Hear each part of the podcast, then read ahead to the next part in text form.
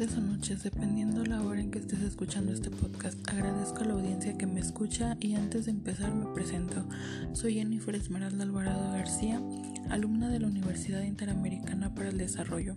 Ahora, sin más preámbulos, comencemos. El tema que estaremos tratando el día de hoy será descentralización de la autoridad. Ahora bien, pues para empezar entrar un poco más en el tema, ¿qué es la autoridad?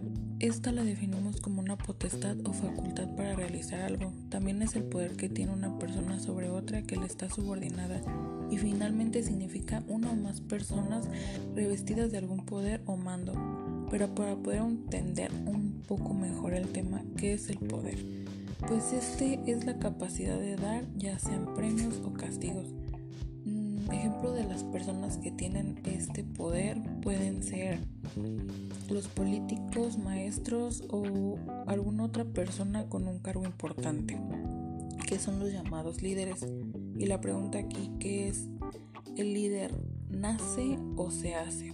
Pues a la respuesta de esto tenemos que el líder nace, pero también se hace.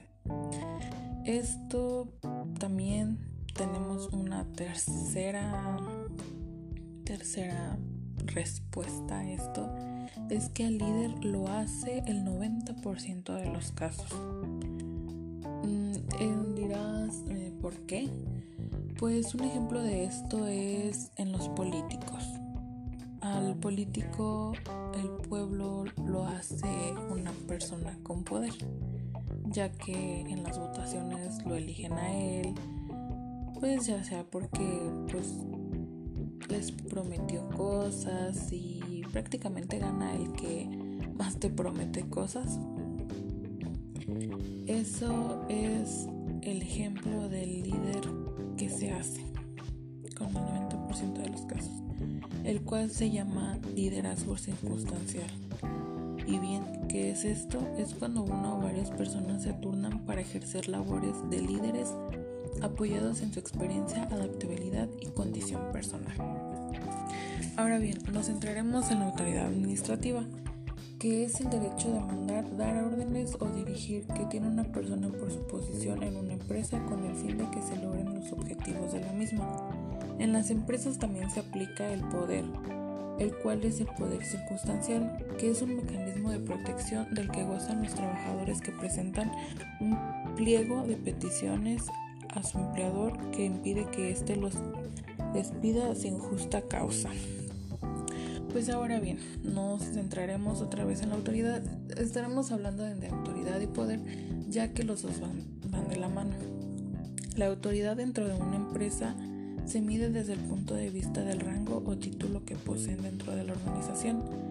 Y la autoridad como un elemento primordial en la estructura organizacional tiene una función importante que en algún momento debe ser delegada. Es un principio donde se da la libertad a un subordinado para tomar decisiones sobre cierta actividad o área de la empresa. Podemos decir que la delegación es un acto básico en el ejercicio de la administración. Eso sería como un, un ejemplo de un significado de la delegación.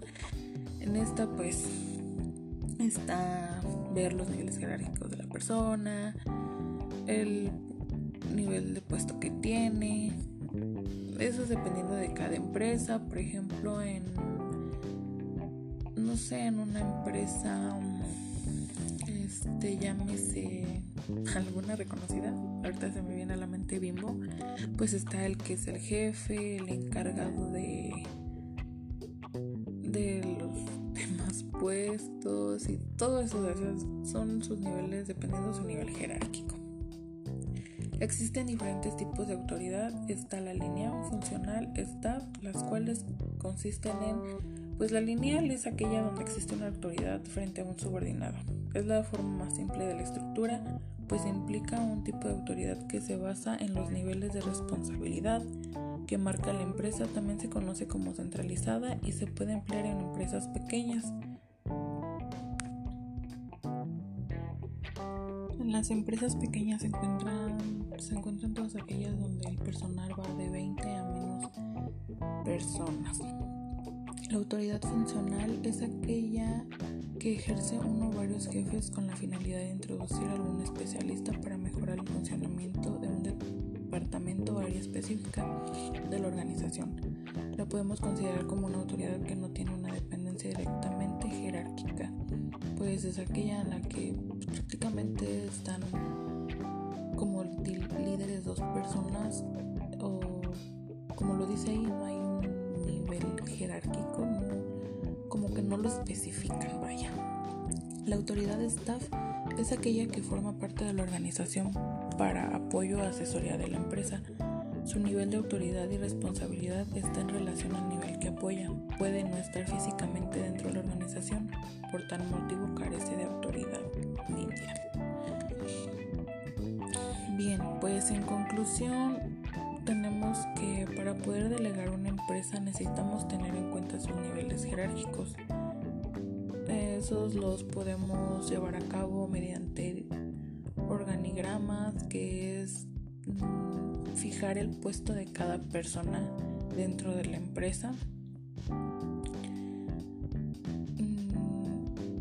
en ese pues eh, ese se lleva a cabo dependiendo cuánto tiempo tenga laborando la persona dentro de la empresa o dependiendo a, su, a cómo se desempeñe dentro de la misma.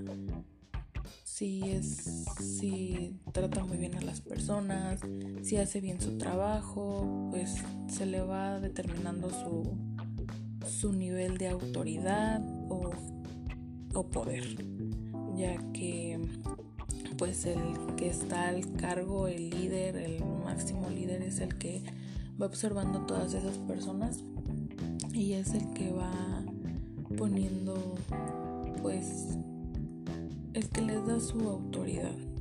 Vaya para que lo, lo apoyen porque pues si es una empresa grande pues obviamente necesita de otras personas con menor rango que él pero que al final de cuentas de todas maneras siguen teniendo un rango alto ya que pueden mandar a los de menor nivel.